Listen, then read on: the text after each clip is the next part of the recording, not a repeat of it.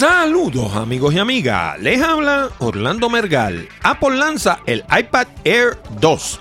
Y si estás buscando un regalo para esa persona especial esta Navidad, considera la nueva iMac de 27 pulgadas con pantalla 5K. Y estudien usar robots para el tratamiento del virus del ébola. Y desde ahora les adelanto que la idea me parece genial. Univision despide a 109 empleados en Puerto Rico y contestamos cuatro correos electrónicos, incluyendo uno de un oyente ofendido que jura que yo no leería su correo porque es de crítica negativa. que poco me conoce, ¿ah? De todo esto y mucho más, hablamos en la siguiente edición de Hablando de Tecnología con Orlando Mergal.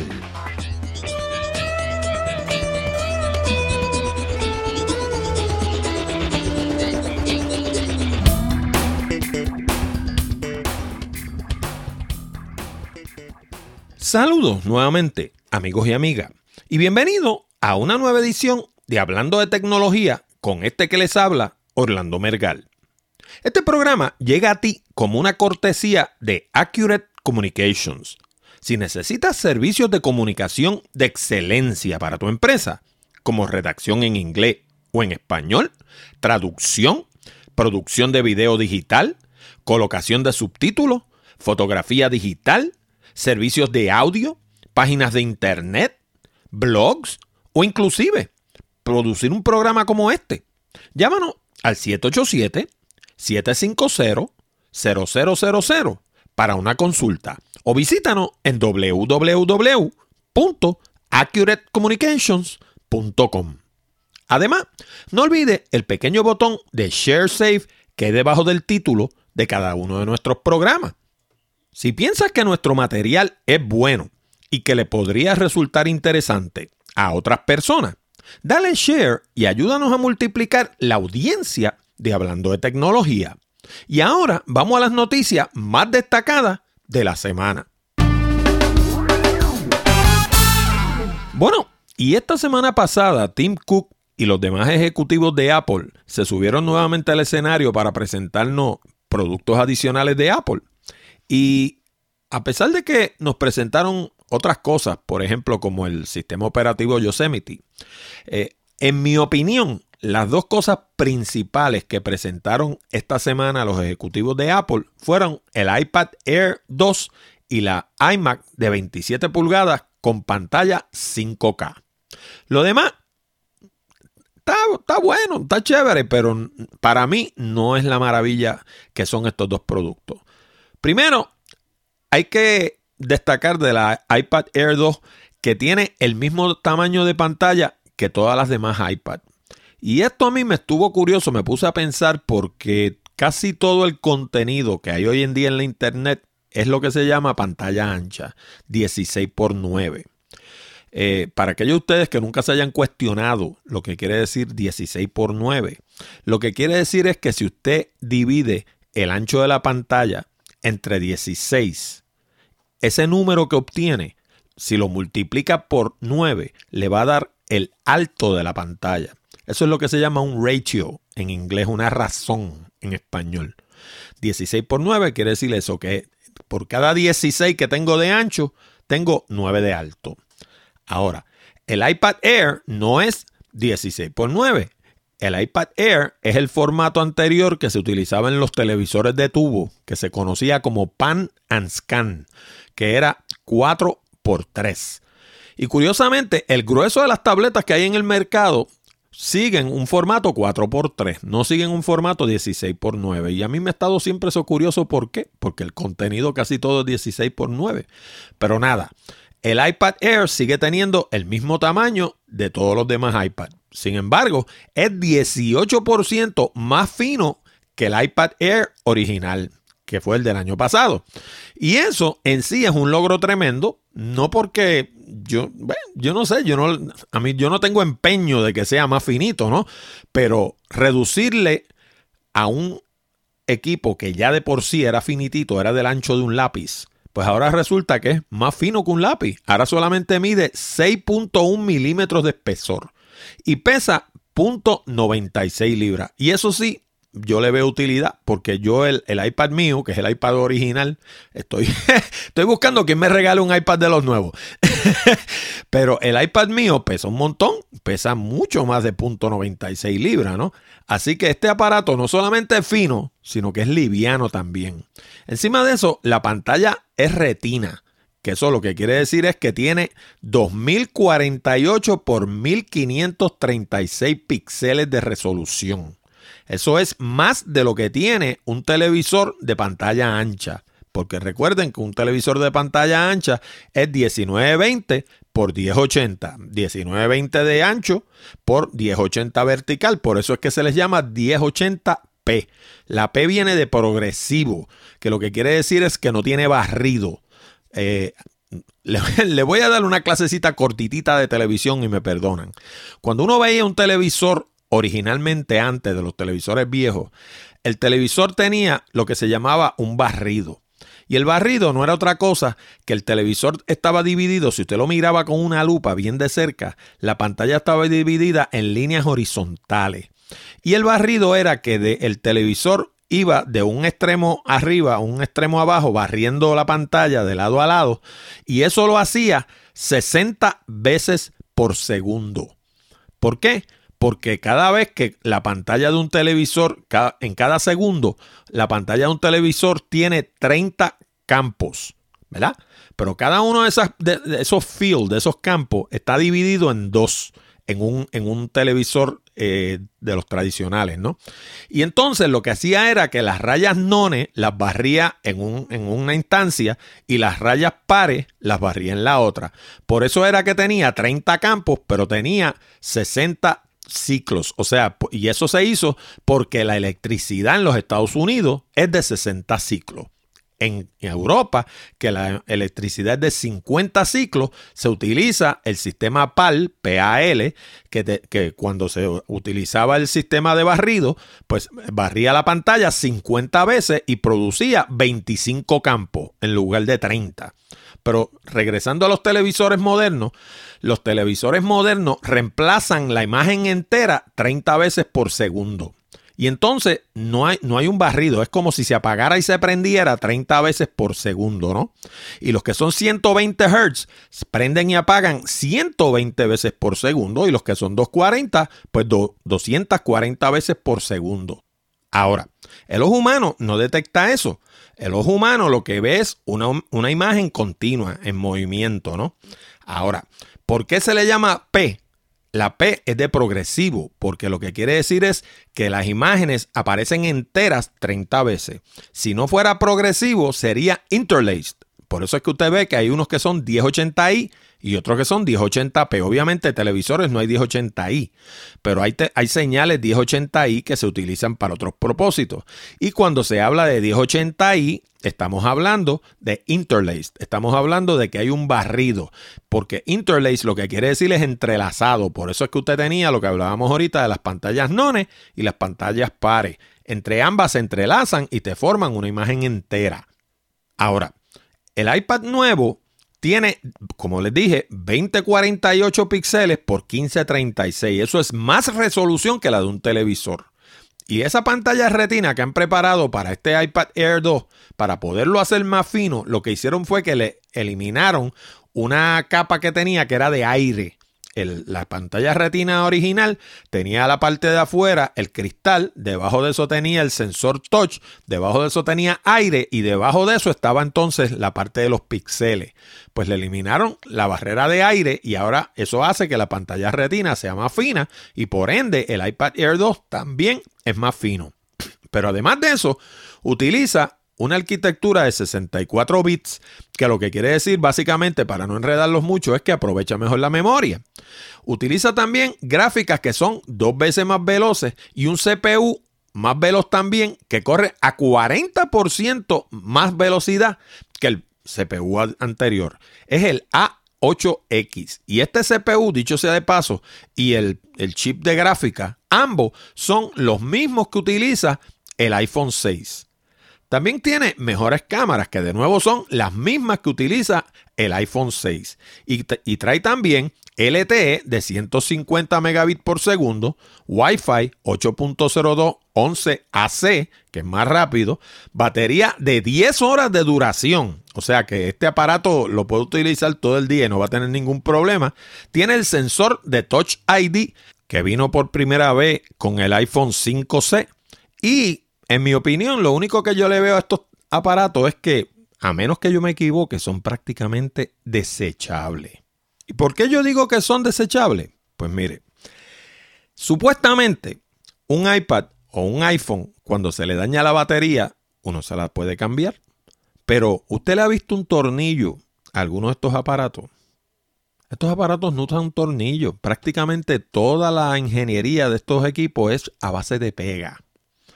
Y cambiarle la batería a un equipo de estos es casi tan costoso como reemplazarlo. Y eso ha venido siendo una mentalidad que ha tenido la gente de Apple en casi todos sus equipos hace ya bastantes años, porque si ustedes se fijan, las computadoras portátiles Apple también son selladas, no tienen eh, prácticamente cómo desarmarlas, y es básicamente la misma filosofía. Así que estos son equipos que uno no hace mucho comprando el más costoso, a menos que sea que lo necesite para un proyecto en especial. O sea, si usted se dedica a producción audiovisual o usted se dedica a hacer fotografía, pues entonces usted necesita, si es que va a usar un iPad, necesita uno que tenga mucha memoria. De lo contrario, yo le sugiero que compren el, mediano, el de mediana en memoria, o si posible el más económico, porque es, es, un equipo que lo van a utilizar tres o cuatro años, en el peor de los casos, que sea un caso como el mío, que me he quedado con el mío muchísimo tiempo, pero normalmente la gente se queda con ellos uno o dos años y lo venden o lo dejan por ahí rodando por la casa y se compran otro. Así que no es negocio comprar el más costoso. Bueno, y esta semana también les tengo una noticia acabadita de recibir y que no la mencioné al comienzo del programa, y es que acabo de recibir el correo electrónico de que se publicó mi tercer libro para el Kindle. Ahora, este libro, pues obviamente no es para todo el mundo. Es un libro dirigido a turistas que entiendan inglés y piensen venir para Puerto Rico. Y se llama Puerto Rico for Beach Bums. El término beach bum es un término muy americano y lo que tiene que ver es con gente que por su, por su gusto se pasaría la vida en la playa, se pasarían todos los días en la playa. Son gente que son fanáticos de las playas. Y los fanáticos de las playas en Puerto Rico pues están en el paraíso, porque para empezar Puerto Rico es una isla de hecho es un archipiélago, para decirlo correctamente, porque si me está escuchando mi amigo Jorge Seijo se ofende. Es un archipiélago. Eso quiere decir que tenemos la isla principal que todo el mundo conoce, que es Puerto Rico. Tenemos tres islitas al este que se llaman Vieques, Culebra y Culebrita. Tenemos otras más pequeñas, pero esas son las tres principales. Al sur tenemos la isla de Caja de Muertos y al oeste tenemos Mona, Monito y Desecheo.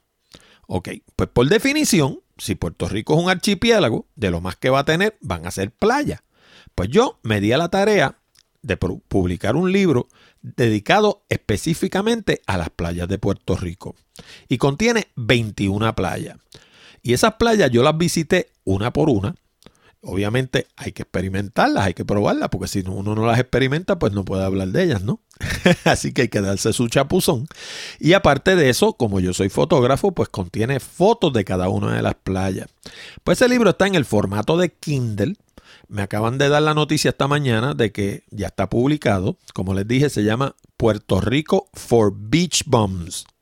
Y a pesar de que con lo que se relaciona es con la página de Puerto Rico by GPS, les hice un enlace en la página de Hablando de Tecnología, especial para la audiencia de Hablando de Tecnología, que es www.hablandodetecnología.com diagonal playas, con ese al final. De nuevo, www.hablandodetecnología.com diagonal playas. Y el costo del libro es solo $2.99. Entran ese dominio, eso los va a llevar a la página de Amazon y lo pueden comprar por solo $2.99. Bueno, y la semana pasada la gente de Apple nos trajo otro juguete de lo más interesante. Esta vez se trata de la iMac de 27 pulgadas con pantalla 5K. Esta pantalla tiene 14.7 millones de píxeles. 14.7. La resolución es 5120 por 2880. Eso es más grande que un televisor 4K. De hecho, es 5K.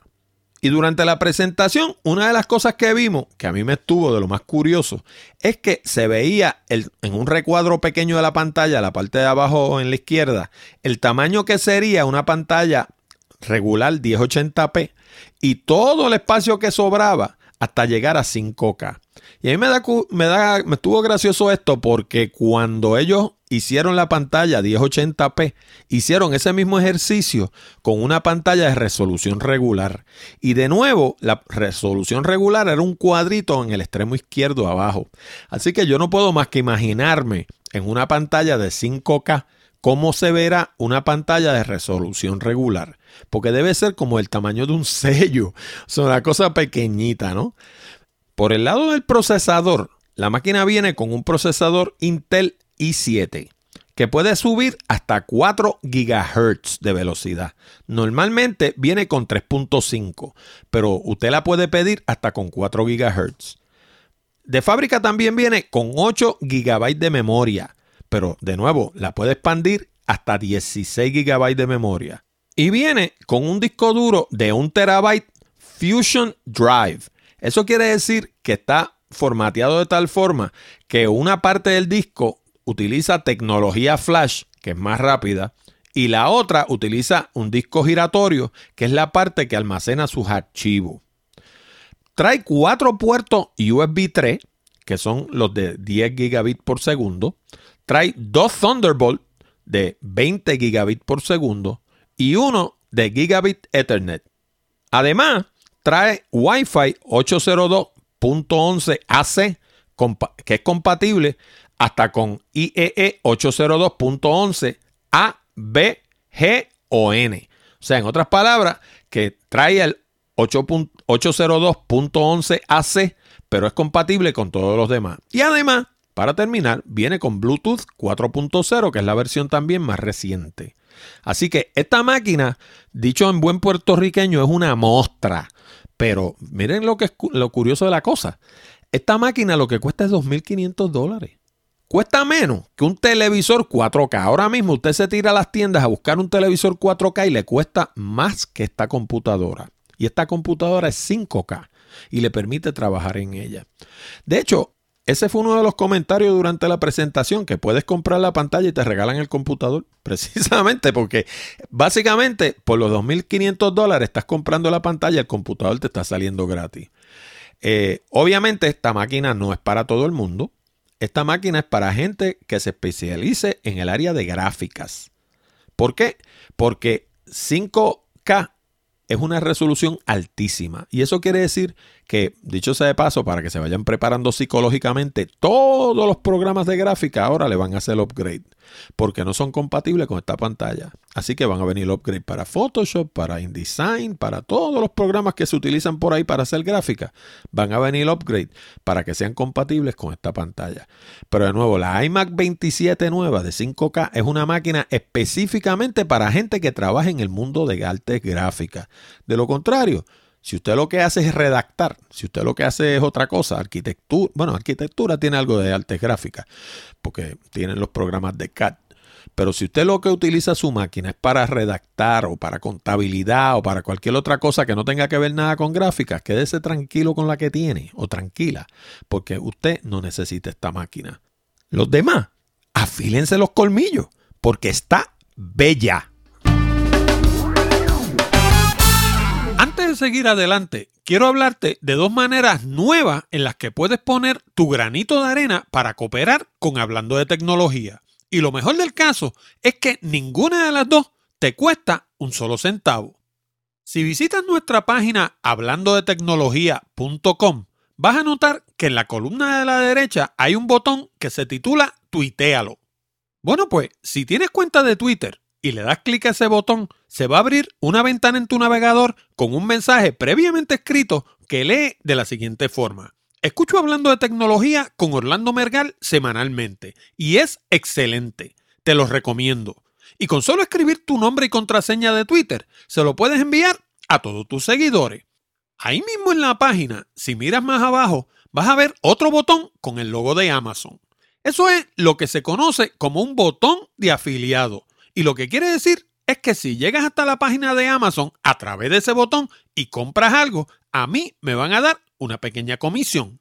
Fuera de eso, desde tu punto de vista, lo demás va a ser lo mismo. No vas a pagar ni un solo centavo más, ni un solo centavo menos que si fueras directamente a la página de Amazon. Anda, dale clic. Bueno, y esta próxima noticia, eh, de nuevo, es de esas noticias que a mí me captó la vista de inmediato, porque dije, eso es una buena idea. Resulta que la comunidad científica de los Estados Unidos está estudiando la posibilidad de utilizar robots para lidiar con algunos aspectos de la crisis creada por la proliferación del virus del ébola en África. Y antes de seguir con este tema, quiero reconocer dos cosas. Primero, que es un tema muy sensitivo, es un tema tiene que ver con seres humanos. Y segundo, quiero que entiendan que lo que les voy a decir no es falta de sensibilidad, sino que es algo puramente científico, o sea, hace perfecto sentido común. Esta gente están hablando de utilizar robots para trabajar en las áreas de servicios mortuarios, manejo de desperdicios biológicos y entrega de suministros humanitarios a las personas que están trabajando directamente con los pacientes del ébola. Ahora, ¿por qué yo digo que esto hace perfecto sentido? Durante el tiempo que yo llevo trabajando con las farmacéuticas en Puerto Rico, una de las cosas que yo he tenido la ventaja de hacer ha sido ir a fábricas que se hace lo que se llama leofilización. La leofilización es un proceso estéril en el cual se congela un producto y se le remueve el agua y se convierte en un polvo estéril que luego cuando usted lo va a utilizar como un inyectable, lo que hace es que le vuelve y le añade el agua y vuelve y lo convierte en un líquido. Pasa de polvo de líquido a polvo y luego le añade agua para convertirlo de nuevo de polvo a líquido. O le añade agua o lo que le vayan a añadir. Yo no soy médico, no sé lo que le añaden. Pero el asunto es que lo convierten en un polvo. Ahora, eso no es lo importante para esto del ébola. Lo importante es el hecho de que sea un proceso estéril. La gente que trabaja en leofilización trabajan metidos dentro de unos trajes y esos trajes los aíslan del ambiente que les rodea, de suerte que no se contamine el producto. Y cuando esta gente en África trabaja con pacientes del ébola, trabajan de la misma manera, trabajan dentro de unos trajes que los aíslan del paciente de suerte tal de que no se contaminen con el propio paciente. Pero en esa cadena, desde que la persona llega vestido de paisano, como estaría usted o yo ahora, hasta que se pone ese traje y llega donde el paciente a tratarlo, en esa cadena es donde existe la posibilidad de que se contamine de alguna forma con ese paciente. Y la diferencia es que a un ser humano Usted no lo puede irradiar, por ejemplo. No le puede aplicar procesos de decontaminación que sí le puede aplicar una máquina, porque una máquina es un equipo de metal que no se afecta por, por, por si usted lo irradia, por ejemplo. Pero un robot digamos, usted lo puede poner a hacer una serie de tareas y cuando ese robot usted lo está, lo está sacando del área de, que está contaminada, usted lo que hace es que lo pasa por una especie de, de, algún tipo de área, un túnel o lo que sea, donde descontamine ese robot y por el lado de acá no sale nada vivo, porque le va a aplicar ya sea radiación o le va a aplicar algún tipo de gas o lo que le aplique. De nuevo, yo no soy médico, pero le va a aplicar algo que va a matar todo lo que exista dentro de esa cámara. Y ese robot no se afecta por eso, pero si usted metiera un ser humano ahí adentro, pues claro, mata a los microbios, pero mata a la persona también. Así que tiene ese problema. Con los robots deja de tener ese problema. Así que básicamente el robot lo que está haciendo es que está sirviendo de aislante entre la gente que está enferma y la gente que está sana. Y esto es una manera de combatir esta enfermedad sin permitir que se propague más. Por eso es que a mí me parece genial.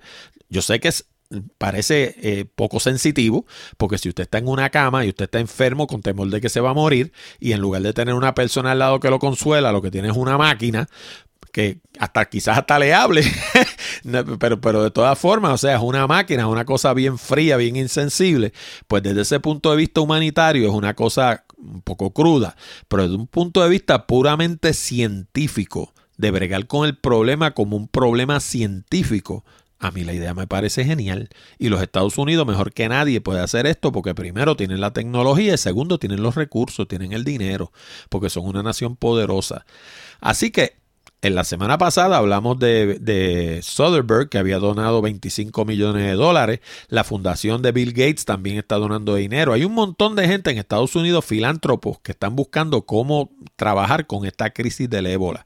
Y si a través de robots es una manera efectiva y logran controlar este problema, pues más que bien, yo lo secundo 100%. Ahora, para hacer esto una realidad, el próximo 7 de noviembre, un grupo de expertos en robótica se van a reunir en la Universidad de Texas AM con personal de apoyo médico involucrado en la crisis del ébola para delinear las estrategias que vayan a utilizar una vez estén en el campo. También van a estar presentes personal de la Oficina de Ciencia y Tecnología de la Casa Blanca, representantes del Instituto Politécnico de Worcester y de UC Berkeley. La idea es que los expertos en robótica se familiaricen mejor con las necesidades del personal médico para que puedan ofrecer soluciones que sean más acertadas. Entre las ideas propuestas están las de que los robots sean capaces de sepultar las víctimas, detectar contaminación en áreas de hospitales, áreas de tratamiento, laboratorios, ambulancias y otras áreas limpias, e inclusive ofrecer telepresencia que permita que los expertos supervisen la decontaminación de los trabajadores sin estar necesariamente presente. Ahora, ¿qué es esto de la telepresencia? Pues telepresencia es un tipo de robot que básicamente, eh, de hecho yo, ayer o antier lo vi en una película, es un robotcito que camina y tiene una pantalla similar a la de un iPad y digamos, yo estoy acá sentado en mi oficina y estoy a, eh, utilizando ese equipo, ¿no? Y ese robot puede estar en Bayamón. En el caso de los que son puertorriqueños, saben a dónde yo me refiero. Yo estoy en Carolina, el robot puede estar en Bayamón. Pero supongamos que el robot puede estar en, en, California y yo puedo estar en Nueva York, en el, otro lado de la nación. Y en la pantalla de ese robot se ve la cara mía. O sea que la, y yo veo por la cámara de ese, de ese robot. O sea que yo desde acá estoy viendo lo que ve el robot y la persona que está allá me está viendo la cara a mí. Así que para los efectos yo estoy allá, pero no estoy allá, estoy fuera del área de contaminación. Eso de nuevo suena frío, suena descorazonado, pero la realidad del caso es que si usted tiene un individuo que es un doctor, una persona prominente, que usted sabe que ese individuo usted lo necesita para bregar con esa crisis, usted no lo va a arriesgar de meterlo en un área de contaminación y que se le vaya a enfermar. De nuevo, es una, es una práctica puramente de administración. O sea, este problema tiene un lado científico, y se está bregando con él desde ese lado científico, pero también tiene un lado de administración. Y como administrador, usted tiene unos recursos y tiene que trabajar con ellos de la mejor manera posible. Ahora, para lograr que esto se materialice, va a hacer falta mucha logística y mucha programación. Primero, hay que transportar las máquinas hasta allá, porque esas máquinas donde están es en los Estados Unidos. Y también hay que hacerle una programación especial para bregar con este problema. ¿Cuál hay que hacer primero? Pues yo no sé, porque yo de nuevo no soy experto en estas cosas. Puede que las programen allá o puede que las programen en los Estados Unidos y luego las transporten. El asunto es que tienen que hacer ambas cosas. ¿Cuál hacen primero? Pues eso realmente no tiene la más mínima importancia, como decía el chavo del 11. Ahora, también tienen que haber buenas facilidades de comunicación, porque todas estas máquinas funcionan a través, muchas de ellas, de Wi-Fi. Por ejemplo, usted pone un, robot en esa área de contaminación y ese robot va a estar allá adentro, usted va a estar afuera comunicándose con él por telepresencia, pero para que esa telepresencia se dé, tiene que haber una buena red de comunicación. Y por último, los robots que se utilicen tienen que ser resistentes al calor, a la humedad y al polvo, porque no estamos bregando con un sitio, digamos, como Estados Unidos. Estamos bregando con un sitio donde las condiciones no son las mejores y, pues, en muchos casos no va a haber eh, acondicionador de aire. En otros casos va a haber fango, va a haber de todo en el ambiente. O sea, y, usted tiene que tener una máquina que resista todo eso y siga funcionando. Así que eso es otra cosa que tienen que tomar en consideración. Pero desde el punto de vista puramente científico, la idea de utilizar el robot para bregar con este problema, como lo dije al comienzo, es genial. Uno de los retos de hacer un programa como este es asegurar la participación de la audiencia. Por eso, en Hablando de Tecnología, queremos conocer tus ideas, opiniones y preguntas. Para eso hemos provisto dos mecanismos. Primero, puedes enviar tus ideas, sugerencias o preguntas a nuestro correo electrónico contacto de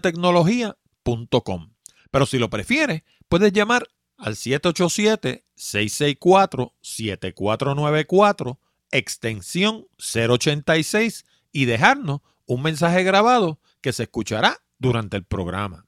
Bueno, y la semana pasada, acabando de publicar, hablando de tecnología, nos llegó la noticia el pasado viernes de que la empresa Univision despidió 109 empleados en Puerto Rico, eliminando todo lo que era programación producida localmente.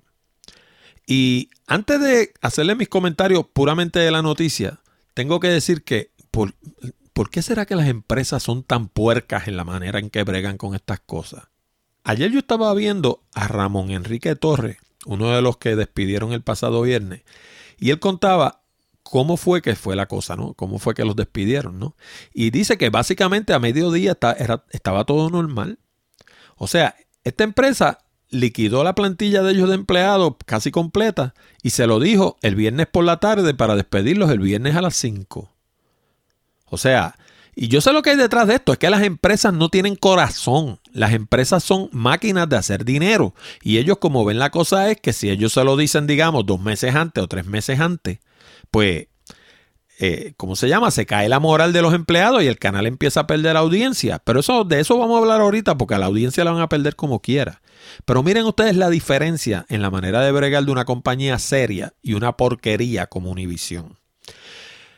Cuando yo trabajaba con la fábrica McNeil, esa fábrica es de Johnson Johnson. Cinco años antes de cerrar la fábrica, reunieron los empleados un día y se lo dijeron, esta fábrica la vamos a cerrar. Y durante esos cinco años le ayudaron a los empleados con todo tipo de preparación, desde adiestramientos sobre cómo montar su propio negocio, le dieron eh, adiestramientos sobre cómo buscar empleo, los ayudaron a colocarse en otras dependencias de Johnson Johnson. Bueno, en fin, hicieron lo indecible porque esa plantilla de empleados el día que cerrara esa fábrica no se quedaran en la inopla. Pero Aún así, siempre hubo unos cuantos que se quedaron, porque el problema es que la gente entra en negación. Hubo gente que pensaron que si se desvivían trabajando, pues con eso iban a lograr que la fábrica no se cerrara. Y lo que ellos no entienden es que de nuevo las corporaciones no tienen corazón. Las corporaciones son máquinas de hacer dinero. Y lo único que importa en una corporación son los resultados porque la responsabilidad número uno de una corporación es para con sus accionistas. Pero hay formas y hay formas de hacer las cosas. Johnson Johnson lo hizo de una manera responsable, decidió que iban a cerrar esa fábrica porque desde el punto de vista de negocio eso era lo que había que hacer, pero eso no quiere decir que iban a maltratar a sus empleados. A sus empleados los atendieron con responsabilidad y le dieron todo tipo de opciones para que rehicieran su futuro. Eso no fue lo que hizo Univision. Univision se lo dijo a las dos y media. se los dijo por, la tarde para, oye, te vas ahorita a las 5, vamos a cerrar, vas a quedar sin empleo. Oye, ¿qué es eso? ¿Qué clase de forma de bregar con un empleado es esa? Gente que han dejado su vida trabajando ahí. Ahora, como le digo una cosa, le digo la otra, era cuestión de tiempo.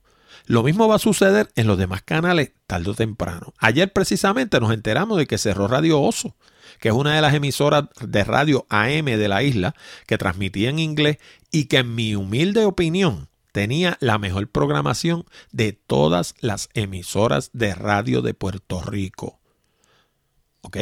Eso es mucho decir, porque yo trabajé con mi amigo Jorge Seijo en Radio Isla. Y en Radio Isla, pues como Jorge, hay unas excepciones.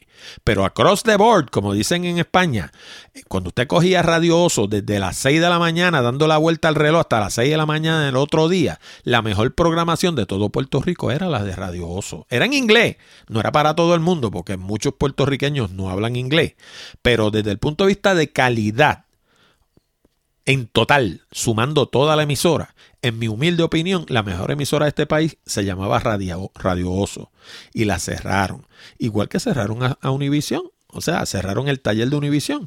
Ahora, ¿por qué yo digo que esto era inevitable? Pues mire, los medios son un espejo en el que se mira un pueblo. Y cuando el puertorriqueño se mira en el espejo de Univisión, lo que ve es un mexicano. Y quiero, quiero dejar meridianamente claro que yo no tengo nada en contra de los mexicanos. Y entiendo por qué Univision ha tenido éxito en los Estados Unidos. Porque en los Estados Unidos hay una gran comunidad que es de origen mexicano.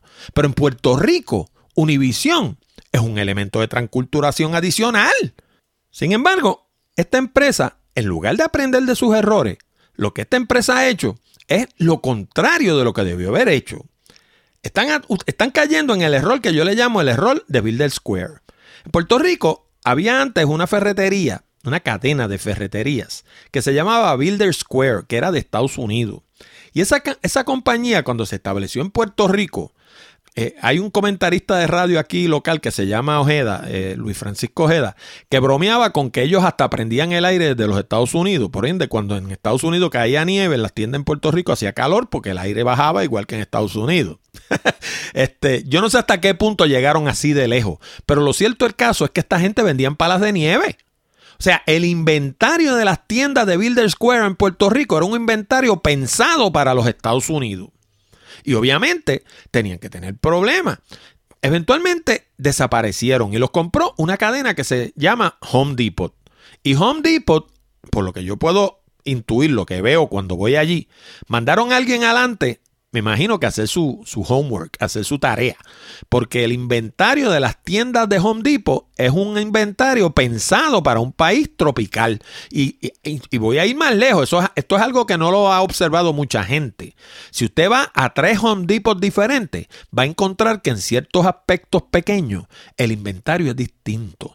Yo, por ejemplo, vivo en el pueblo de Carolina, en Puerto Rico, y a mí me quedan cerca, más o menos equidistantes, dos tiendas de Home Depot. Una que queda en el pueblo de Canóbanas, que queda al este de Puerto Rico, y una que queda en Escorial, que me queda al oeste de donde yo estoy. Toda, físicamente queda en, la jurisdicción de San Juan.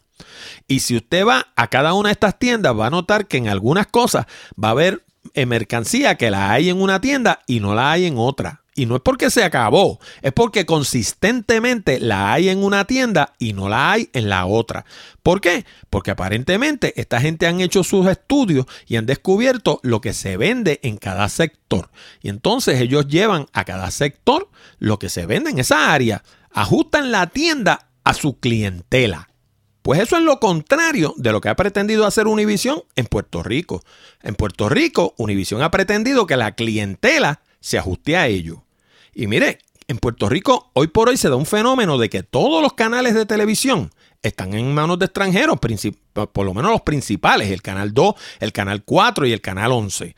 Pero usted coge, por ejemplo, el canal 4, que está en manos de americanos, pero la programación del canal 4, mm, la gran mayoría es o producida por puertorriqueños para puertorriqueños o es series de televisión que son populares en los Estados Unidos, pero que son populares alrededor del mundo, porque son series de aventura, de policía, de qué sé yo, de, de, de, amorío, de distintos temas que, que le gusta a todo el mundo y están traducidas al español para el público puertorriqueño. Pues eso no está tan mal. Pero el caso de, Univision era grave porque era prácticamente toda la, la, programación en manos de mexicanos. Y de nuevo vuelvo y le digo, yo no tengo nada en contra de los mexicanos, pero cualquiera de los mexicanos que me esté escuchando, que yo sé que me escuchan mucho, pregúntense ustedes cómo ustedes se sentirían si cuando usted prende el televisor, toda la programación de su televisor estuviera en puertorriqueño. Porque eh, yo les dije en el programa pasado que en América Latina hay 22 países y se hablan 22 tipos de español. Y a mí cada rato me escribe por ahí la gente diciendo que yo tengo un acento raro y qué sé yo. Pues mire, sí, yo tengo acento de puertorriqueño. Y si viviera en España y en el sur tendría eh, acento de andaluz. Porque como les dije, ni en España el, español es homogéneo. Váyase Andalucía al sur y váyase al País Vasco al norte y dígame si hablan de la misma manera. No, no hablan de la misma manera. Igual que los cubanos no hablan igual que los mexicanos. Los mexicanos no, hablan igual que los argentinos.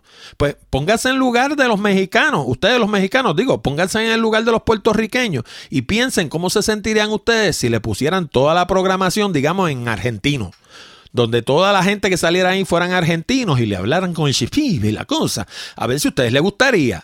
¿Verdad que no? Pues eso es lo que pasa en Puerto Rico, eso es lo que ha pretendido hacer Univisión en Puerto Rico. Y entonces son tan torpes que despiden la plantilla local que tenían, que era excelente, y ahora pretenden endilgarnos 24 horas de lata, 24 horas de programación extranjera. Pues miren, ¿sabe lo que va a pasar? Que si no se había caído hasta ahora, ahora sí se cae, porque ahora, ahora sí es verdad que no los va a ver nadie. Pero no sé, yo a lo mejor me equivoco, ¿verdad? Yo de estas cosas no sé más que un poquito. Pero ah, eso es lo que a mí me parece, ¿no? Ahora, hay otros elementos que añaden al problema y que tienen todos los medios en Puerto Rico, no solamente Univisión. Primero tenemos la crisis económica que hay en la isla. Eso hace que los anunciantes pues tengan, como digo yo, arañas peludas en los bolsillos. O sea, lo piensan mil veces para gastar en anuncios, ¿no? Y eso les reduce los ingresos a las emisoras. Segundo, tenemos un problema de migración. La gente se está yendo de Puerto Rico. Y el problema no es que se esté yendo la gente de Puerto Rico, es quién se está yendo de Puerto Rico. De Puerto Rico se está yendo la gente educada, se está yendo la gente que está en edad de reproducción, se está yendo la gente que está en edad de trabajo. Y eso hace que se, reduzca el poder de compra del país, porque una cosa que mucha gente no piensa es, por ejemplo, una pareja se casa a los 19 o 20 años, supongamos, de edad, más o menos, 19 o 20 años de edad Vamos, para ser generoso, vamos a decir que se casan a los 25. Pues mire, cuando una pareja se casa, los primeros 10 años, ¿sabe lo que hacen? Aparte de hacer nene. Comprar, comprar, comprar, comprar, comprar, comprar, comprar, comprar, comprar. ¿Por qué? Porque cuando usted se casa no tiene nada. Tiene que comprar muebles, tiene que comprar, eh, qué sé yo, juego de sala, juego de comedor, juego de cuarto, tiene que comprar vajilla, tiene que comprar cubiertos, tiene que comprar el televisor, tiene que comprar un componente, tiene que comprar aire acondicionado, tiene que comprar cortina, tiene que comprar una casa. Eh, ya con un carro no le da, así que tiene que comprar dos. Si tenía un carro deportivo, lo tiene que vender y comprar una guagua, porque ahora tiene nenes y hay que transportarlo. Es una etapa completa de comprar, comprar, comprar, comprar, comprar, comprar, comprar. ¿Verdad?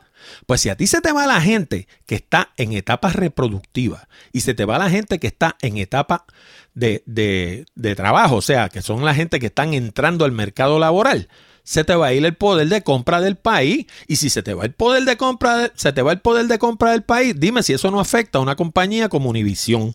Porque eso quiere decir que los anunciantes que están en Univision no van a realizar su ganancia porque la gente que debería estar comprando se están yendo del país. O sea, todo es una cadena. Luego tenemos la fragmentación de la audiencia. estos canales de televisión y las emisoras de radio también, dicho sea de paso, compiten con medios no tradicionales como YouTube, las redes sociales, los podcasts como este, los blogs, inclusive con el solar. O sea, si yo no quiero ver televisión, eso para Univisión es competencia, porque da lo mismo que yo no esté escuchando, no esté viendo televisión y esté metido en YouTube o esté metido en Hulu o esté metido en Netflix o donde sea, a que no esté viendo nada. En el momento que no estoy viendo nada, eso de por sí es competencia para estas emisoras. Y muchos de ustedes se, preguntarán, yo estoy seguro, ¿por qué yo he traído este tema de Univisión cuando a mí me escuchan gente de Colombia, me escuchan gente de Perú, de México, de Argentina, de España, de 40 sitios? Y es porque en estos países suceden cosas parecidas. Univisión está por todos los Estados Unidos y está también por Latinoamérica, por América Latina, para decirlo correctamente como me enseñó mi profesor Luis López Nieves. América Latina. Pues esta gente están por toda América Latina y donde quiera que van destruyen las televisoras locales porque obviamente como tienen más poder económico terminan por desplazarla.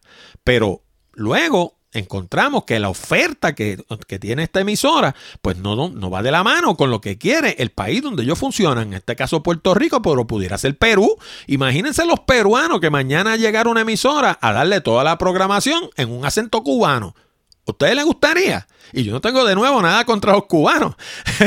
yo, si voy a Cuba, como dicen, si usted va a Roma, sé como los romanos. Si yo voy a Cuba, pues obviamente me adapto a la programación de la televisión cubana, sea cual sea. Pero si yo estoy en Puerto Rico, yo no quiero que desde que sale el sol hasta que se pone me estén hablando con el oye chiquitico. ¿ah? Porque esa no es mi realidad, esa no es mi idiosincrasia. Ahora, ¿cómo yo entiendo que se rompe con esto? Pues yo entiendo que en Puerto Rico hace falta un canal de Puerto Rico donde se haga programación por puertorriqueños y para puertorriqueños. Y esto que les voy a decir ahora, quizás leyera la sensibilidad de unos cuantos, pero lo tengo que decir porque así es como yo lo pienso. Desde el viernes que despidieron a toda esta gente, yo he visto que básicamente la actitud ha sido una de lamento. Y yo entiendo que sí que se tienen que lamentar porque a nadie le gusta perder su trabajo, sobre todo cuando ya se aproximan las navidades. Todo eso yo lo entiendo, fine. Pero la realidad del caso es que ya hace falta en Puerto Rico que toda la gente que están en los medios se pongan de acuerdo y cada cual ponga un poquito. Mire, hagan una cooperativa, por ejemplo, monten un canal ustedes. Cuando uno es dueño del kiosco, nadie lo puede votar de él porque el kiosco es de uno. Y aquí hay gente buena en todas las áreas y lo que se están es yendo del país. Y si no hacen nada, eso mismo es lo que va a pasar con los que despidió en Univision. A la larga usted lo va a buscar y ninguno va a estar por ahí. Algunos de ellos, como Sujei Lamela y Nuria Sebasco, pues se van a acomodar en otros canales, pero la mayoría se van a quedar desempleados porque ¿sabe qué? Sencillamente no caben. No hay forma de meterlos en los otros canales. Pues se van a quedar desempleados. ¿Y qué van a hacer? O van a irse a otro sitio o, van a buscar trabajo de otra cosa aquí en Puerto Rico si es que lo consiguen y después van a estarse quejando por ahí de que el mundo de la comunicación es malísimo y aquí no hay oportunidades y eso es una carrera que no sirve para nada y, y todas esas cosas. Pues mire, usted lo que tiene que hacer, ¿por qué no se unen todos y montan un canal? Por ejemplo. Y si no lo pueden montar de televisión porque es muy costoso, las licencias, los estudios y todo ese tipo de cosas, pues mire, montelo de, cable TV o montelo en YouTube.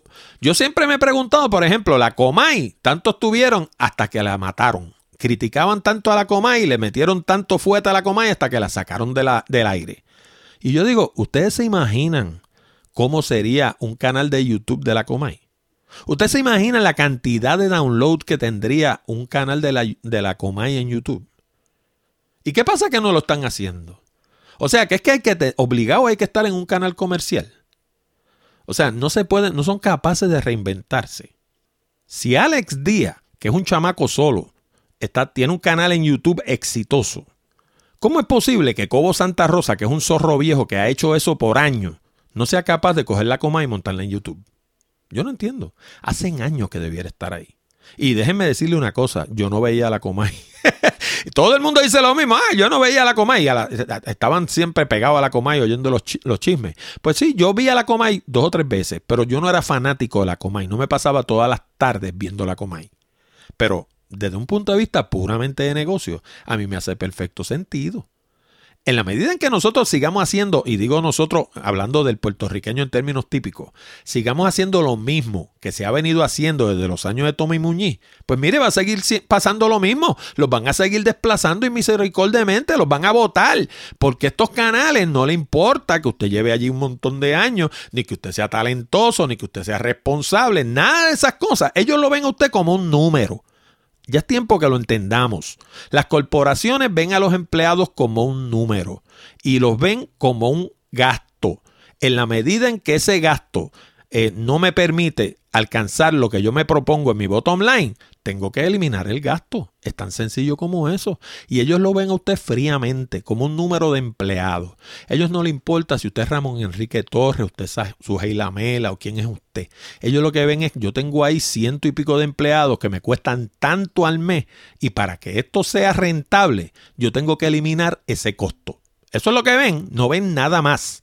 Y para terminar con este tema, los chinos usan un símbolo para representar el concepto de crisis, que casualmente es el mismo que utilizan para el concepto de oportunidad.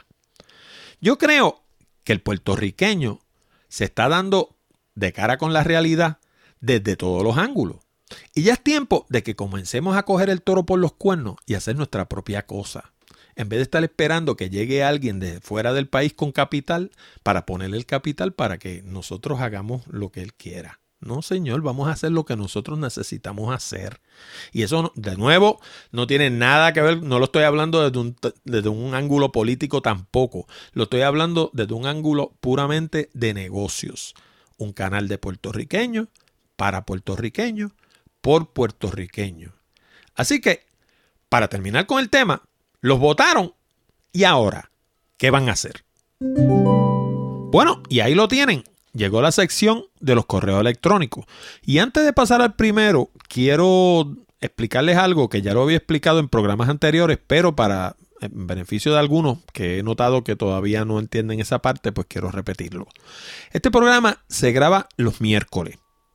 Se sube a la internet los jueves y va con fecha del viernes. La razón por la que va con fecha del viernes es porque el programa desde su programa número uno comenzó saliendo los viernes. Y originalmente yo lo grababa los jueves y salía con fecha del viernes. Lo publicaba los viernes. Pero ¿qué pasa? Que entonces tenía todo un día de estar bregando con el programa para publicarlo. De esta manera yo lo que hago es que reparto el trabajo. Hago la parte de grabarlo los miércoles, los jueves por la mañana es cuestión de publicarlo solamente y sale con fecha del viernes. Y siempre sale a tiempo. Ahora, eso hace que hay gente que me envían correo electrónico los miércoles o los jueves y se quedan para la semana siguiente. Lo que quería decir entonces era que si usted quiere aumentar las probabilidades de que su correo se discuta la misma semana que usted lo envía, pues envíelo a comienzo de semana, lunes o martes. Porque si lo envía jueves, se va a discutir la semana siguiente. Como pasó con este que vamos a leer ahora, que llegó el pasado jueves. Y dice de la siguiente forma, nos escribe Israel Castilla. Y dice, te escucho desde México y aprovecho para felicitarte por el programa. Lo más destacado de tu podcast es el que no solo te limitas a dar noticias de tecnología, lo cual pudiera leer prácticamente en cualquier blog, sino que vas más allá y das tu opinión sobre lo que lees. Quisiera aprovechar para preguntarte qué tan recomendable es comprar en esas páginas chinas que según ellos hacen envío a todo el mundo. Os recomienda irse a la segura y comprar en eBay o en Amazon y termina diciendo que es para un teléfono. No sé, me imagino que va a comprar una carcasa o algún tipo de adapter o lo que sea. termina diciendo gracias y saludos desde México nuevamente, Israel. Ahora, la pregunta de Israel es clave porque en estas páginas de otros lugares del mundo, no solamente China, puede ser de cualquier otro sitio, lo que pasa es que China se ha convertido en la factoría del mundo, ¿no? El problema principal que uno tiene comprándole a esta fábrica es que uno carece de leverage. Y leverage es un término bien americano. La palabra lever lo que quiere decir es palanca.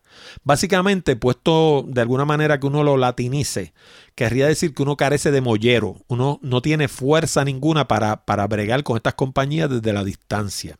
Ahora, si la página a la que uno le quiere comprar acepta PayPal, entonces tienes un poco más de seguridad, porque PayPal tiene el mollero para obligarlos a cumplir. ¿Y cómo los obligan? Pues bien sencillo.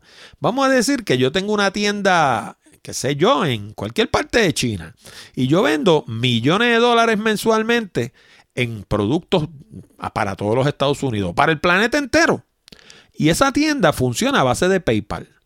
Pero si yo brego mal con mis clientes, PayPal me quita la capacidad de cobrar con PayPal. Y no solo eso, cuando un cliente se queja de un producto que yo vendí a través de PayPal, PayPal congela esos fondos en lo que el asunto se dilucida. Y si el cliente tiene la razón, te los remueven de tu fondo y se los devuelven al cliente. O sea que PayPal tiene el poder de bregar con esas compañías. Uno desde acá, desde la distancia, no lo tiene. Y en ese caso, sale mejor comprándole a eBay. Primero, ¿por qué? Pues, pues mire, porque eBay son los dueños de PayPal, para aquellos de ustedes que no lo sepan. Así que, si ustedes se fijan, todo lo que se vende en eBay se puede pagar con PayPal. Lo puede pagar con tarjeta y en algunos casos con hasta con giros o qué sé yo, con de estos telechecos, 40 inventos.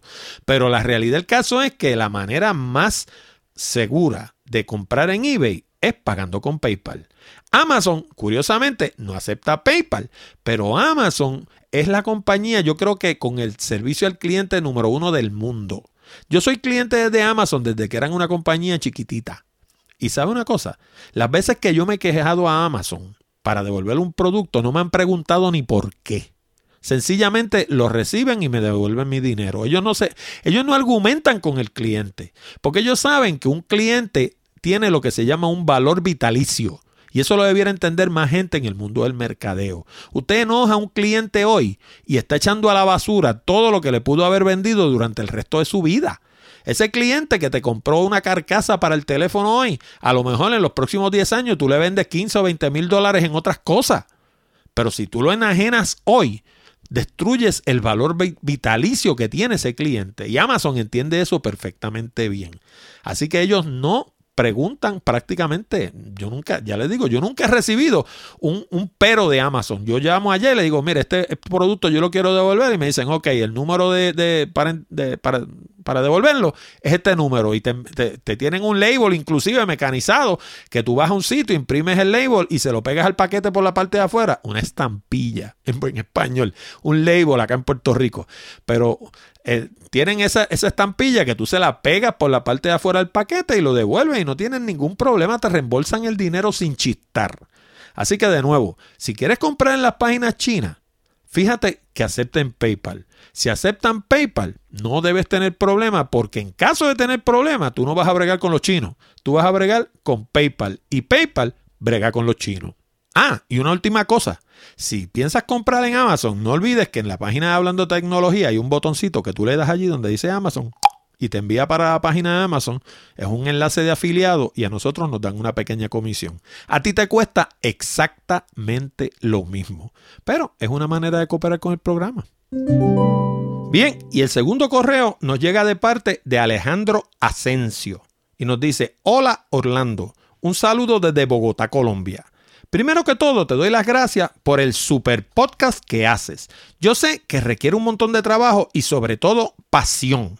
Se nota que a ti eso te sobra.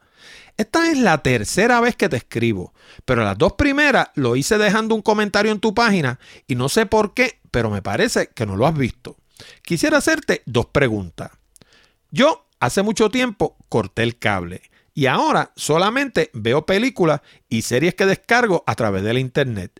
Además de lo que me ofrecen mis suscripciones de Crunchyroll y Netflix. Crunchyroll supongo que es algo que hay disponible en América del Sur. Yo nunca había oído hablar de eso, pero supongo que es algo similar a Netflix.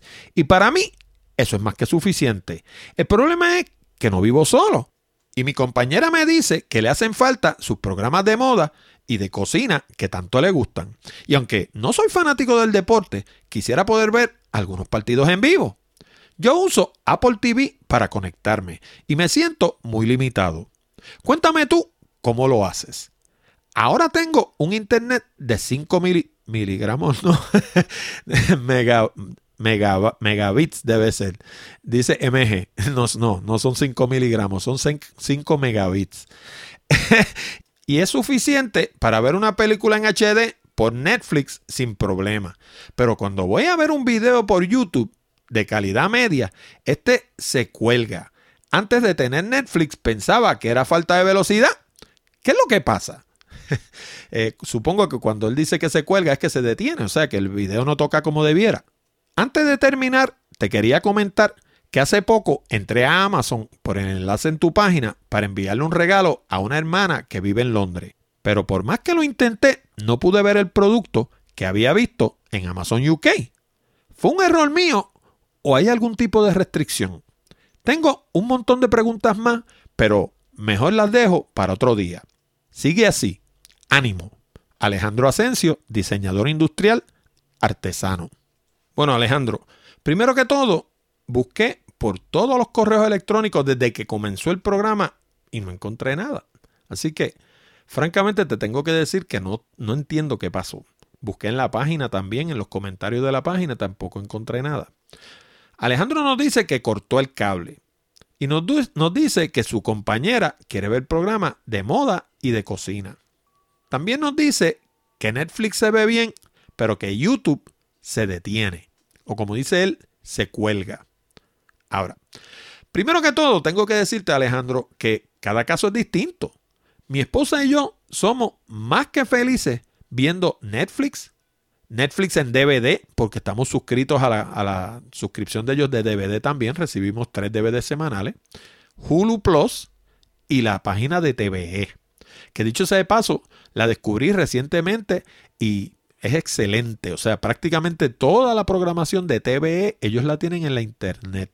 Y con AirPlay, tú que dices que tienes un Apple TV, si tienes una computadora, una laptop o una tableta bastante reciente o inclusive un iPhone, porque yo lo, yo lo hago con mi iPhone, a través de AirPlay tú puedes entrar a la página de TVE y cualquier cosa que haya allí, tú la transmites a través de AirPlay al, al, Apple TV y la ves en la pantalla de tu televisor grande, como si fuera televisión. Se ve perfecto. Nosotros ahora mismo estamos viendo una serie que se llama Isabel, que es sobre la, la reina Isabel la católica, que sencillamente es excelente. O sea, eso es de. No, Hollywood no hace nada que sea mejor que eso. O sea, es, a la altura de las mejores producciones de Hollywood y se la recomiendo a todo el mundo. Y la estamos viendo a través de TV con un iPhone, la transmitimos por, por AirPlay a la Apple TV, la vemos en pantalla de televisor grande, lo más bien, como si la estuviéramos viendo por televisión. Y las noticias, sencillamente las vemos por antena. Yo puse una antena encima de mi casa y veo las noticias de Puerto Rico más o menos como dos veces en semana, porque si no me intoxico. o sea, en Puerto Rico todo es negativo, hay una crisis económica, todo está mal, nada tiene remedio, los políticos están robando, todos son unos pillos y para ver ese tipo de programación que desde que arranca hasta que se acaba es negativa, a mí con dos días a la semana me basta y me sobra. El resto del tiempo veo cosas que me edifiquen. Yo escojo lo que yo pongo en mi mente porque todas esas cosas afectan la manera en la que uno actúa y la manera en la que uno piensa, porque uno piensa a base de la información que recibe. Así que yo controlo lo que yo le alimento a mi mente. Ahora, en tu caso, pues es algo que van a tener que llegar a una decisión entre tú y tu esposa, porque si ella quiere ver ciertamente unas cosas que no están disponibles a través de la internet y que solamente están disponibles a través de televisión por cable o televisión por satélite, pues van a tener que llegar a un happy medium, porque, o sea, tampoco puede ser que todo sea para el lado tuyo. O sea, si mi esposa quisiera ver otras cosas y yo las pudiera, eh, ¿cómo se llama?, pagar por ella, pues sin problema las pongo y no hay ningún problema. O sea, cada cual ve lo que quiere y ve lo que necesita ver. Y pues estas cosas, pues como te digo, no es para todo el mundo. Esto es para el que tiene esos intereses, pues perfecto, porque yo con mi tiempo pues hago otras cosas. Yo pues leo, yo escucho podcast, hago otras cosas y no necesito estar pendiente del cable TV 100% del tiempo. Hay otra gente que no, hay otra gente que ve cable TV o siete, ocho horas al día. Yo no soy una de esas personas. Ahora, volviendo al problema que me dices de Netflix. Netflix utiliza una cosa que se llama Adaptive Bitrate Streaming, que se acomoda al ancho de banda de cada cliente. Eso quiere decir que tú puedes tener como dice, 5 megabits de, ancho de banda. E inclusive esos 5 megabits no son constantes. Esos 5 megabits en un momento dado pueden ser 2 megabits, pueden ser 1 megabit, porque si hay otras personas dentro del sistema y están utilizando otros equipos y compitiendo contigo por el ancho de banda, pues tu ancho de banda ciertamente va a subir y va a bajar. Pues Netflix, para que sepas, codifica cada programa 120 veces para distintos anchos de banda. En el caso de YouTube, la cosa es muy distinta, porque para empezar, quien codifica los videos de YouTube, en esencia, son los propios productores de YouTube. Claro, ellos allá lo modifican una vez reciben el programa, pero la compresión original que se conoce como streaming progresivo H.264 ese es el término técnico de eso. Eso lo hace cada quien. Eso lo hago yo, por ejemplo. Yo tengo dos canales de YouTube. Tengo uno que es de Puerto Rico by GPS y tengo otro que es del negocio de Accurate Communications, que es donde están los videos que están en Hablando de Tecnología. Toda esa lista de videos que hay allí tocan desde el canal de YouTube de Accurate Communications. Pues la compresión de esos videos que están ahí la hice yo. La hice en streaming progresivo H.264 y están comprimidos para 1080p. Pero eso no es lo mismo que utiliza la gente de, Netflix. Lo de Netflix es mucho más sofisticado. Y ellos lo que hacen es que de esos 120 tipos de compresión distinta, ellos te van a enviar a ti en real time, en tiempo real, la que tú necesites de acuerdo al ancho de banda que tú estés presentando en el momento X. Y eso lo que va a hacer es que cuando tú estás viendo Netflix, si tu ancho de banda baja, tú vas a ver que vas a tener pixelación en la pantalla y en muchos casos se puede poner hasta borrosa donde se vea bien mal. Pues eso ahí lo que te está haciendo es que te está enviando una compresión mucho más, que exige mucho menos ancho de banda, o sea, de mucho menos calidad y te está ajustando porque tú estás presentando un ancho de banda mucho menor. Cuando sube el ancho de banda, la imagen en la pantalla automáticamente mejora. Pero eso es en tiempo real, tú no te das cuenta. Netflix no se detiene, por eso es que no se detiene, porque ellos de forma activa, ellos cambian el archivo que te están enviando. En el caso de YouTube, no. YouTube te envía un archivo y si tu ancho de banda baja, el archivo se detiene. Y cuando descargue el próximo segmento que es necesario para que toque, pues entonces arranca a tocar de nuevo. Porque el sistema de streaming que utiliza YouTube utiliza una cosa que se llama hinting. Si tú te fijas, eh, un día, cuando, si tú quieres hacer la prueba, cuando tú estás viendo Netflix, pon el video en pausa y vas a ver que a la parte de abajo te aparece una rayita que lo que te deja ver es cuánta, cuánto del programa tú has visto ya. Y YouTube hace lo mismo. Pero mira la diferencia. Cuando tú lo haces en, Netflix, vas a ver, eh, digamos, si has visto 30% del programa, vas a ver una rayita más o menos que representa el 30% del programa y vas a ver el espacio que resta vacío. Pero entre una cosa y la otra no vas a ver nada más. En el caso de YouTube, vas a ver una raya blanca, que es la parte que ha tocado, vas a ver una raya gris, que es la parte que ha bajado, y vas a ver un pedazo negro, que es la parte que no ha bajado todavía. ¿Por qué? Porque el streaming H.264 trabaja con un sistema que se llama hinting, que lo que quiere decir es que cuando, yo te, cuando tú le das play al video, yo bajo un pedacito de video y, te, y, yo como, como emisor del video le digo a tu player, arranca a tocar con eso que tienes, que en lo que tocas eso yo te envío lo que va detrás. Y básicamente, según tú vas viendo el programa, él va bajando la información que sigue detrás. Porque de lo contrario tendrías que esperar que bajara completo, que era lo que se utilizaba antes, que se llamaba download. Pero para que no tengas que esperar por el video completo, pues lo que se utiliza es un sistema de hinting.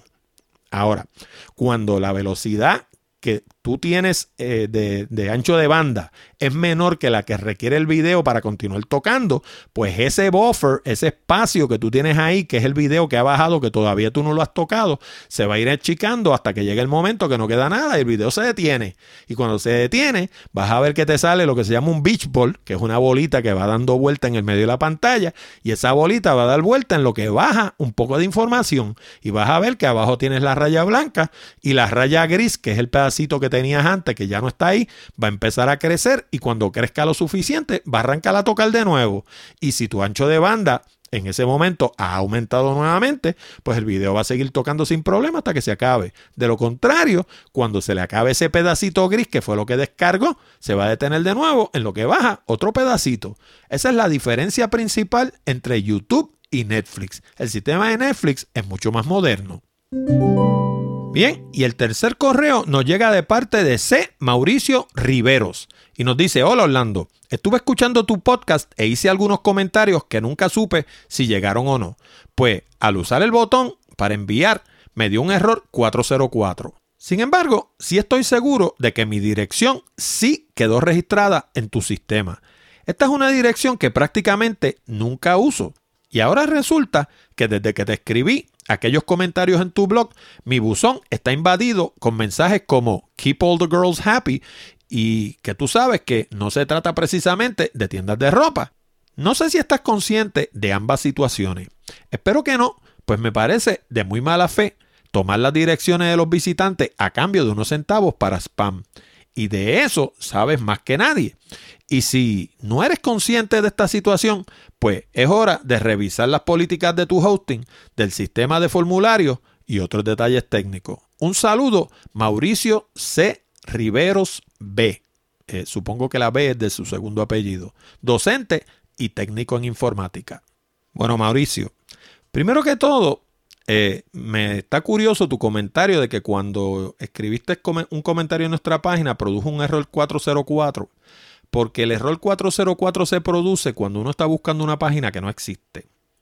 Por ejemplo, tú escribes, este, qué sé yo, este, hablando de tecnología.com, diagonal 3214 2215, digamos, pues para darte un ejemplo, y te va a dar 404. Y ese 404 lo que te quiere decir es que en mi página no existe una página con esa dirección. Eh, nuestra página, para empezar, no tiene sistema de registro en este momento. Nosotros lo que tenemos es lo que se conoce como un autoresponder. Y eso, ese autoresponder lo que hace es que recoge direcciones de internet y le envía a las personas un eh, libro que yo produje, que son los 101 consejos para el uso efectivo del teléfono. Esas direcciones de internet yo las recojo con únicamente dos propósitos. El primero de ellos es, en caso de que yo tuviera cualquier problema, sea el que sea, yo me puedo comunicar con la audiencia del programa. Y segundo, toda la semana cuando publico un programa nuevo, ya ustedes habrán visto que reciben un correo que dice esta semana en Hablando de Tecnología y le dice los temas que vamos a cubrir. Y eso tiene dos, dos propósitos que si vamos a ver hasta se contradicen. El primero de ellos es que usted conozca de lo que vamos a hablar y si a usted no le interesa, pues no lo escucha. Ahí yo le, yo le estoy diciendo de entrada de que yo voy a hablar. Así que no pierde una hora escuchándome a mí para después llegar a la conclusión de que eso a usted no le interesaba. Porque antes de que empiece a escucharme, yo le estoy diciendo de que yo hablo en el programa. Y el segundo objetivo que persigue es precisamente recordarle a la gente que el programa existe decirle, mira, estos son los temas que tocamos esta semana, te estoy invitando para que, para que vengas a escuchar el programa. Porque la gente tiene mil cosas en la cabeza y pasan por, por alto un programa más, un programa menos, eso no tiene importancia, yo lo sé. O sea que uno tiene que estar constantemente recordándole a la gente que hablando de tecnología existe y que esta semana estos fueron los temas que tocamos. Por un lado, el que no le interesen esos temas lo estamos espantando y por el otro, al que sí le interesen, lo estamos atrayendo. Por eso es que yo digo que eso hace dos cosas que si vamos a ver son opuestas, ¿no? Por un lado atraigo gente, por otro los espanto. Pero es que eso es lo que uno quiere, porque yo no quiero que nadie me escuche si no le interesa lo que yo tengo que decir. Así que esa, por eso lo hacemos de esa manera, ¿no? Ahora, Basta con ir a lo que sería la página de registro de nuestra página de internet y van a ver que a la parte de abajo tiene lo que se llama un código de invitación. Y ese código de invitación tiene 25 caracteres con letras, mayúsculas y minúsculas, números y símbolos. Porque yo no invito a nadie por ahí.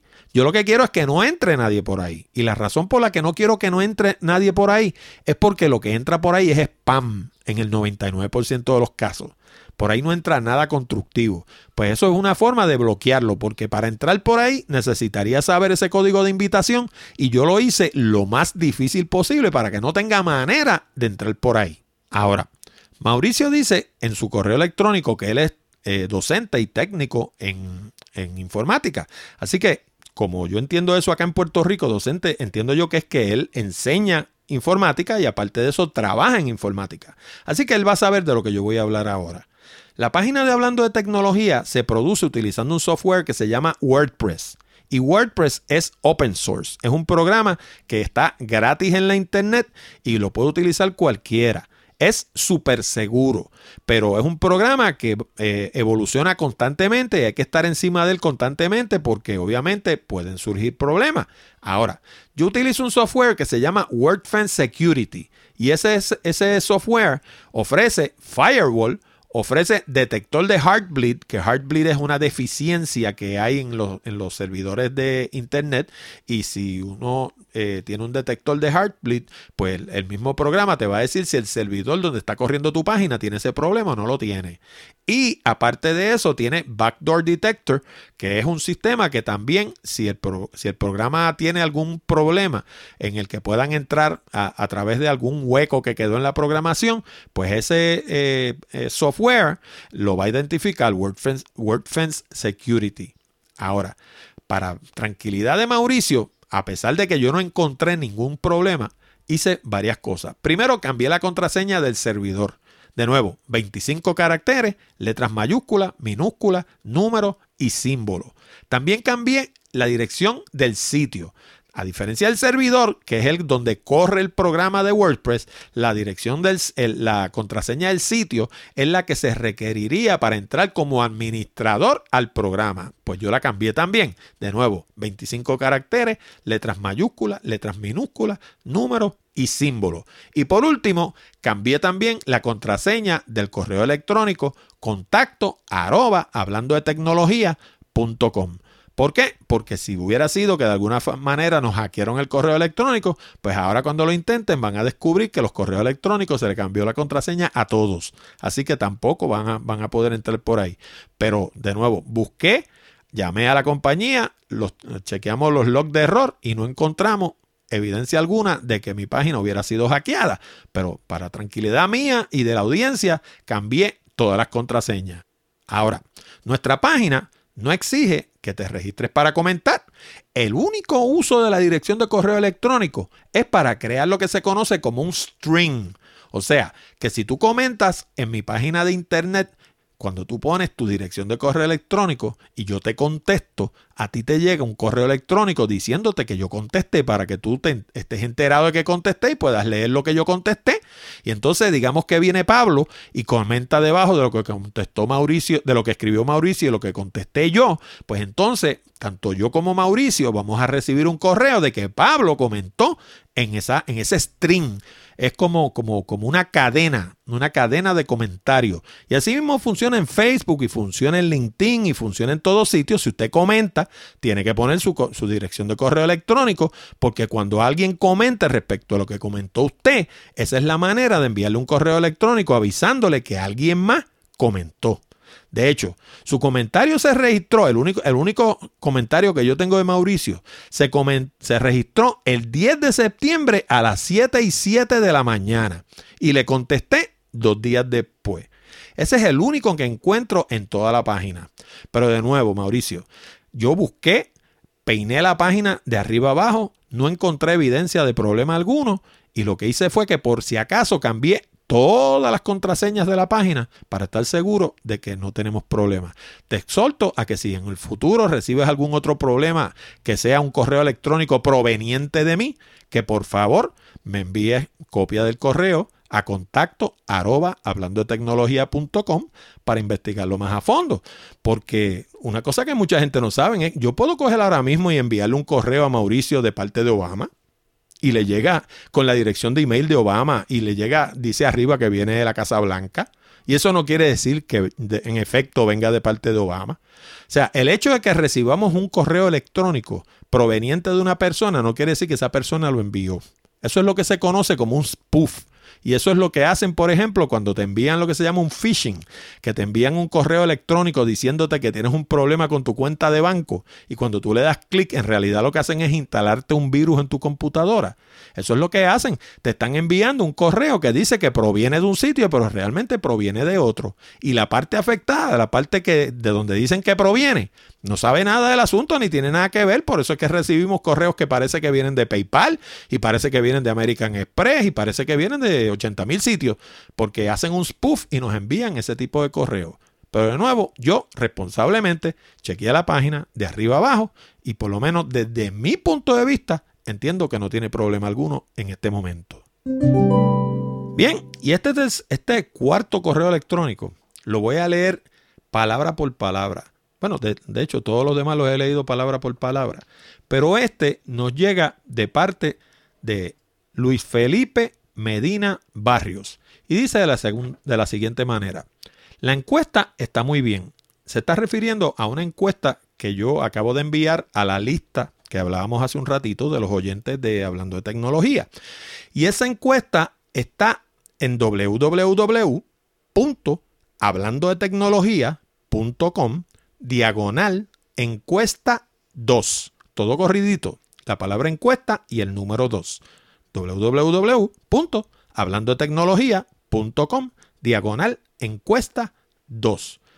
Y dice que, pues de nuevo, la encuesta está muy bien para conocer el perfil, eh, cual, cualquier blog de interés social. No entiendo exactamente la redacción, pero así como lo dice. Pero no pude ver pero no pude ver fue tus preguntas planteando realmente cuáles son mis comentarios e inquietudes acerca de tu blog y tu podcast. En ninguna nos consulta de qué opinamos de tu trabajo. ¿Qué pedimos para sentirnos mejor? Disculpa la franqueza, ya que no lo hiciste con tu instrumento de medición, permíteme decirte mis comentarios de acciones a mejorar. Mucha pantalla personal te adornas demasiado. Sé que la gallina debe cacarear cada vez que pone un huevo, pero luces un poco prepotente. Le admiro, eh, primero me habla de tú, pero ahora me habla de usted. Le admiro por su lucha y por amar a Puerto Rico. Pero particularmente en el podcast deseo perder menos tiempo en publicidad personal. Sé que esa publicidad es la que financia tu empresa, pero a mí me cae de un mal gusto tremendo. Por otra parte, te invito a seguir dándonos noticias tecnológicas y enseñándonos tantos conocimientos que tiene. Solo deja el yoísmo. Yo, yo, yo, yo, yo. Nuevamente, disculpa mi sinceridad, pero como jefe de más de 3.500 trabajadores en la planta cervecera número 2 en Latinoamérica, debo ser muy honesto. Entenderé si no comentas este email en tu podcast. A nadie le gusta tanta sinceridad.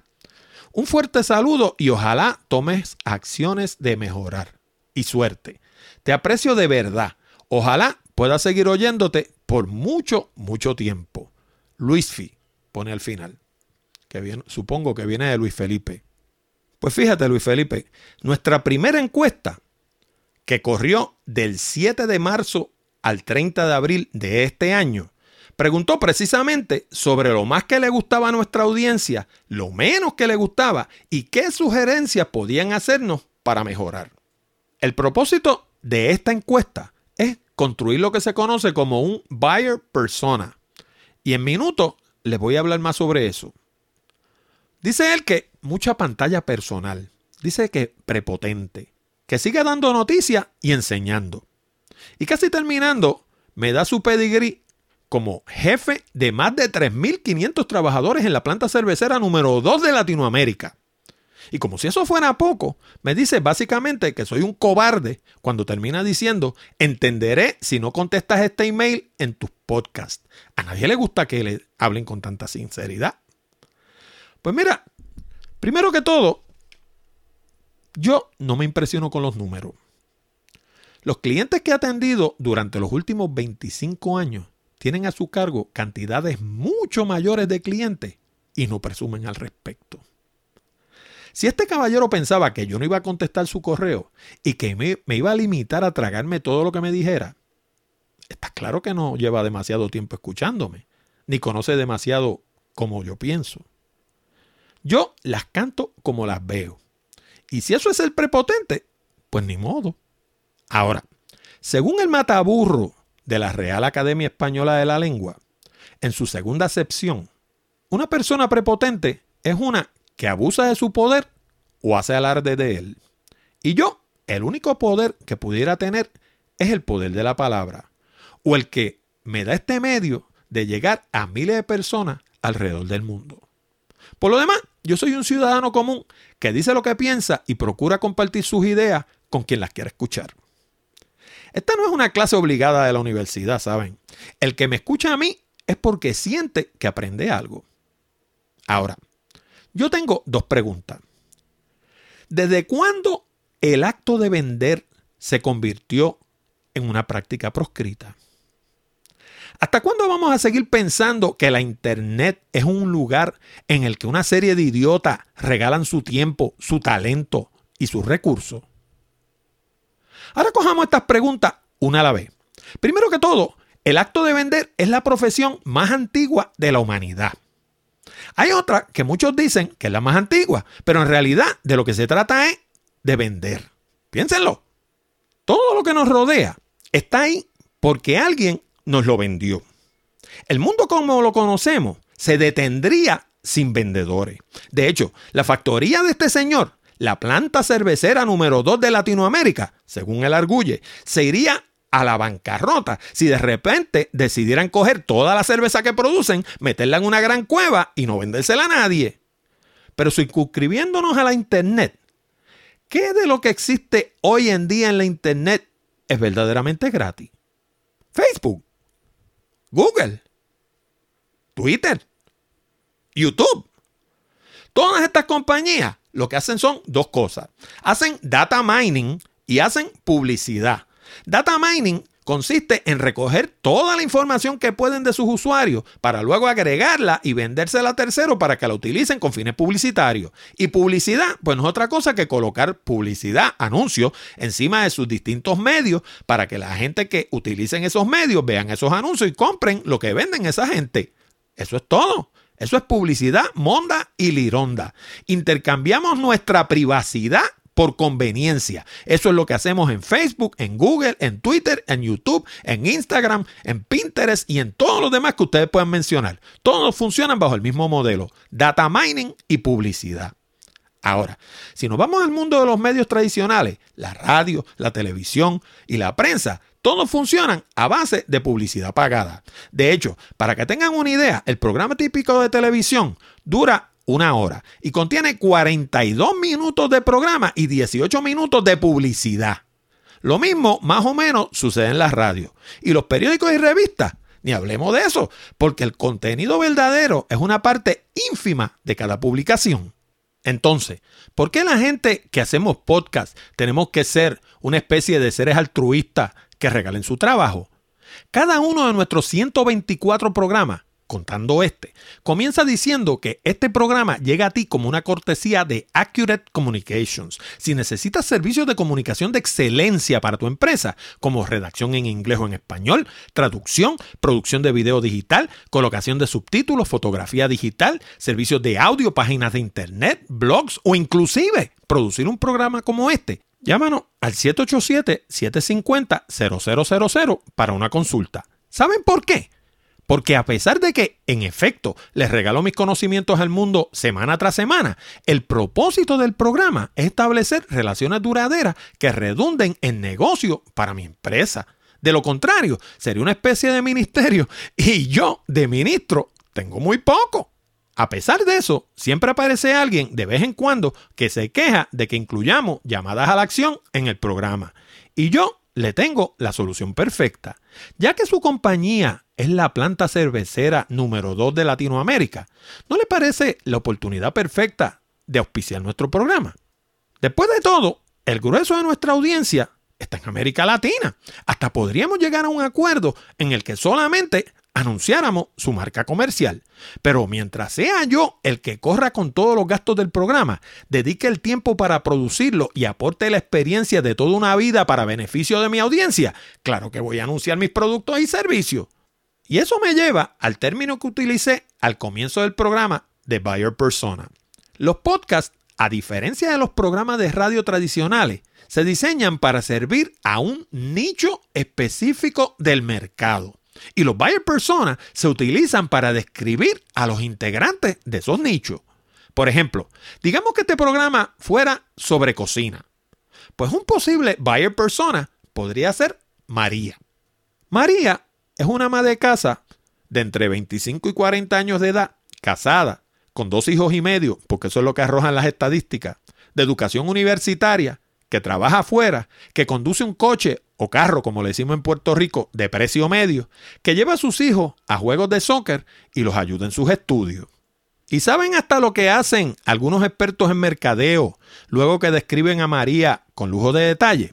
Se buscan una foto que más o menos parezca adecuada y la pegan en la pantalla de su computador para que cada vez que vayan a producir algo, ven a María de frente y le van a hablar en términos que sean del interés de María. Ahora, ¿qué tipo de programa le va a interesar a María? Pues uno que hable de recetas nutritivas, sencillas, rápidas y económicas que pueda preparar con un mínimo de esfuerzo. Y como las recetas son algo que tiene un gran componente visual, el podcast para María probablemente va a ser en video. Ven el nivel de detalle que conlleva desarrollar un buyer persona. Y si nos proponemos desarrollar productos que puedan ser del interés de María, aunque a Luis Felipe le resulte prepotente, necesitamos conocer al dedillo cuáles son aquellas cosas que representan un problema para María. ¿Por qué? Pues porque un producto que no resuelve un problema se convierte meramente en un capricho y la gente gasta mucho menos en caprichos que en resolver problemas reales. Y en esa dirección es que se dirige, hablando de tecnología, en la de desarrollar una relación con nuestra audiencia, identificar sus necesidades en el área de negocios y comunicación, porque eso es lo que hace Accurate Communication, desarrollar productos que atiendan esas necesidades y ofrecérselos a la audiencia. Yo pienso que la palabra que buscaba Luis Felipe no era prepotente, sino presumido, que según la Real Academia de la Lengua Española, en su primera acepción, significa vano, jactancioso, orgulloso y que tiene un alto concepto de sí mismo. Pero lo curioso del caso es que, a la luz de la manera en que termina su correo electrónico, ese término se aplicaría mucho más a él que a mí. Para terminar con este tema, mi experiencia con este tipo de personas que despotrica sin razón contra uno y que no llegan a cinco en los años que lleva el programa es que no compraría nada de lo que uno produce de todas maneras. Y a pesar de que por mi naturaleza a mí me encantaría complacer a todo el mundo, la experiencia me ha enseñado que por más que trate, no va a ser posible. Mi mejor consejo para Luis Felipe es que continúe escuchando el programa o que escuche alguno de los programas anteriores, porque va a descubrir que yo no soy una persona que abusa de su poder o que hace alarde de él tampoco, ni que soy vano, ni jactancioso, ni orgulloso. Ahora, eso sí, tengo un alto concepto de mí mismo y lo tengo porque cada día que pasa me levanto con el firme propósito de mejorarme como ser humano y me acuesto con la tranquilidad de espíritu de haber dado lo mejor de mí. Y si eso le resulta ofensivo a alguien, pues ¿qué le voy a hacer? Bueno amigos y amigas, con esto llegamos al final de esta edición de Hablando de Tecnología con Orlando Mergal. Les recordamos que pueden enviar sus preguntas, comentarios y sugerencias a la dirección de correo electrónico contacto arroba hablando de o llamar al 787-664-7494, extensión 086 y dejarnos un mensaje grabado. También les recuerdo que si desean mejorar su redacción y progresar más rápidamente en el ámbito profesional, les sugiero nuestro DVD titulado Redacción Eficaz. Con este programa de casi dos horas de duración en español, aprenderán todo lo que necesitan saber para escribir todo tipo de documentos comerciales y sobre todas las cosas bendito, lograr resultado. También es un excelente recurso si piensan comenzar su propio blog.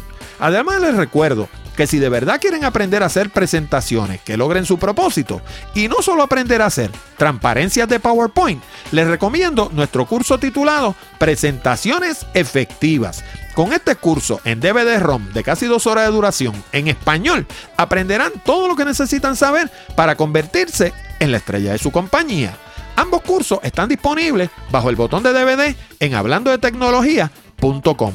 Y Presentaciones Efectivas está disponible en formato de Kindle en la tienda de Amazon. Les habló Orlando Mergal. Con esto nos despedimos hasta la próxima semana cuando discutiremos más temas interesantes del mundo de la tecnología. Hasta la próxima amigos.